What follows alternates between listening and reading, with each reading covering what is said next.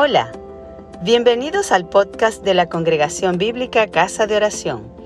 Esperamos que disfrutes este mensaje y que sea de bendición.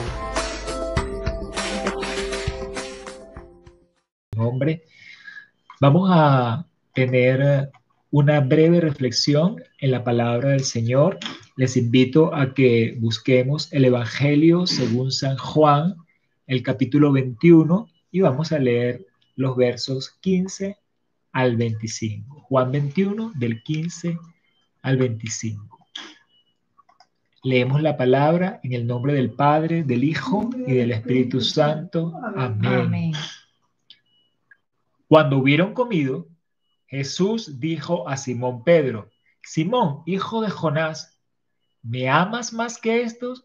Le respondió, sí, Señor, tú sabes que te amo. Él le dijo, apacienta mis corderos. Volvió a decirle la segunda vez, Simón, hijo de Jonás, ¿me amas? Pedro le respondió, sí, Señor, tú sabes que te amo. Le dijo, pastorea mis ovejas. Le dijo la tercera vez, Simón, hijo de Jonás, ¿me amas? Pedro se entristeció de que le dijese la tercera vez, ¿me amas? Y le respondió, Señor, lo sabes todo, tú sabes que te amo. Jesús le dijo, apacienta mis ovejas.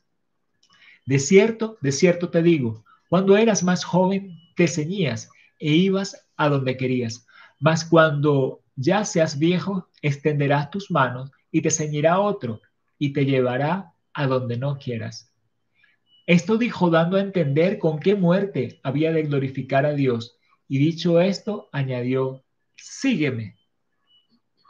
Volviéndose Pedro, vio que le seguía el discípulo a quien amaba Jesús, el mismo que en la cena se había recostado al lado de él y le había dicho, Señor, ¿quién es el que te ha de entregar? Cuando Pedro le vio, dijo Jesús, Señor, ¿y qué de este?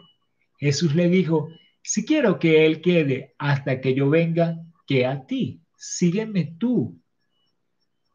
Este dicho se extendió entonces entre los hermanos que aquel discípulo no moriría, pero Jesús no le dijo que no moriría, sino que si quiero que él quede hasta que yo venga, que a ti.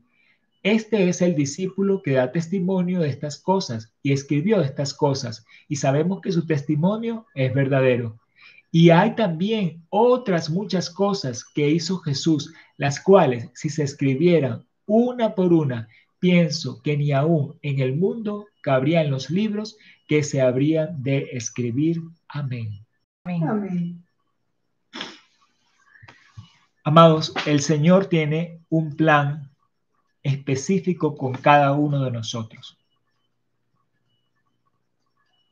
Y esto es muy importante que nosotros lo entendamos, lo recibamos y lo vivamos.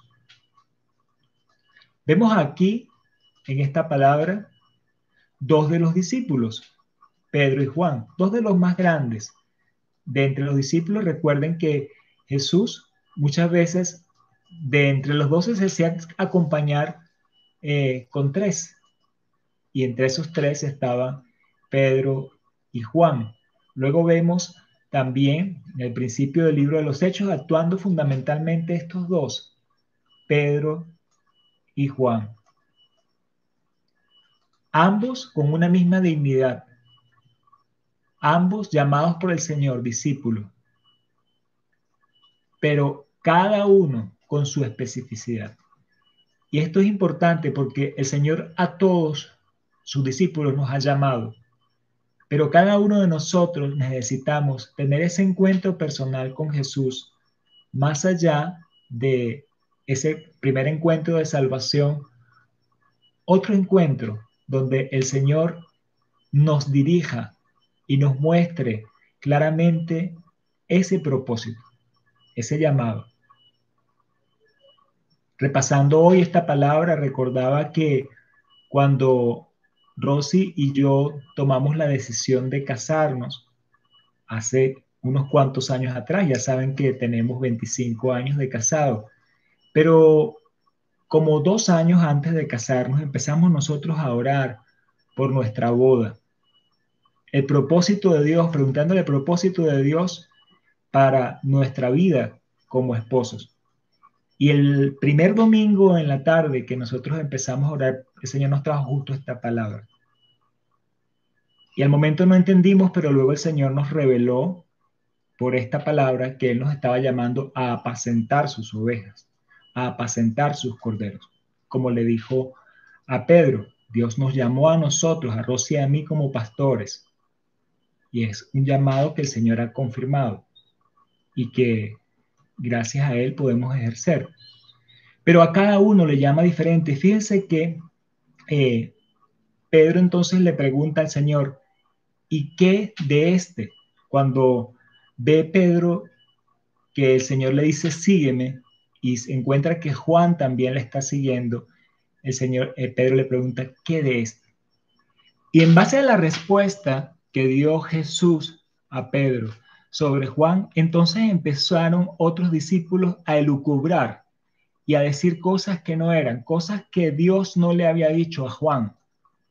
Y dice, eh, bueno, él le dice el Señor a Jesús, bueno, que a ti, si yo quisiera que Él permanezca hasta mi venida.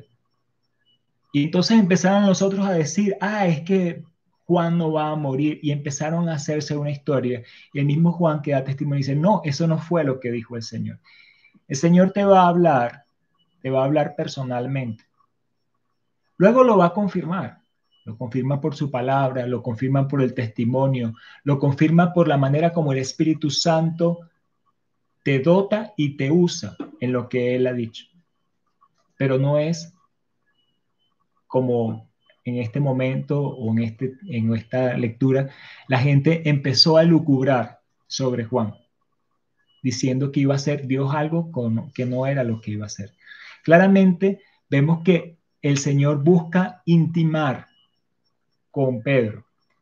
Y bueno, se han dado muchos detalles sobre lo que es esta conversación del Señor con Pedro, pero vemos que el Señor quiere buscar profundidad. Y aparte de que busca profundidad, busca reafirmación. Se lo pregunta tres veces, ¿me amas, me amas, me amas? Eh, y él tres veces le dice, te amo, te amo, te amo, tú lo sabes todo. Y cada vez el Señor le dice, apacienta, apacienta. El, el Señor también está dispuesto con nosotros a confirmar y reconfirmar, así como lo hizo con Pedro, de una manera perfecta, hasta que nosotros podamos rendir nuestro corazón delante de él decir, Señor, tú eres quien lo sabe, yo lo que quiero es saber lo que tú quieres para mí, lo que tú quieres decirme. También Dios aquí le habla a Pedro de su voluntad. Sabemos que Pedro era un hombre de mucho ímpetu. Como un hombre de mucho ímpetu, fue el primero que respondía en muchas de las preguntas que le hacía el Señor a los discípulos. Estaba muy activo. Como un hombre de mucho ímpetu fue el que dijo, yo nunca me escandalizaré de ti. Y el Señor dijo, no, mira, no digas eso porque ciertamente me negarás tres veces esta noche. Como un hombre de mucho ímpetu fue el que eh, amputó la oreja de Malco. Pero el Señor le dice, mira, tú sabes, cuando lleguen tus últimos días, entonces tú no irás a donde tú quieras. Tú no te ceñirás como tú quieras. Otro será el que te ciña, otro será el que te lleve. Y dice que habló esto para decir sobre qué muerte iba a glorificar al Señor, que finalmente ese ímpetu tenía que ser doblegado y doblegado delante del Señor, doblegado hasta la muerte y sabemos una muerte de un hombre ya anciano cuando murió preso, pero incluso muerte de cruz según relata la historia. Una fuerte eh, humillación al que Señor, al que Dios llevó a Pedro. Entonces, el Señor va a mostrarte sus planes. El Señor quiere que tú simplemente ahora le sigas. Le dices, sígueme. Y vemos a Juan que también le seguía. Y todos nosotros estamos llamados a seguirle y afinar. Señor, ¿cuál es tu plan? No pretender estar en el plan de otro. No pretender, Pedro, saber el plan de Juan, Juan estar en el plan de Pedro, ni Pedro en el de Juan. Dios tiene planes para ti. Él te los va a revelar y Él te los quiere confirmar. No es lo que digan otros, sino lo que el Señor diga. Tú afina tu oído al Señor y está dispuesto a obedecerle. Gracias por escucharnos. Si te gustó, compártelo con tus amigos.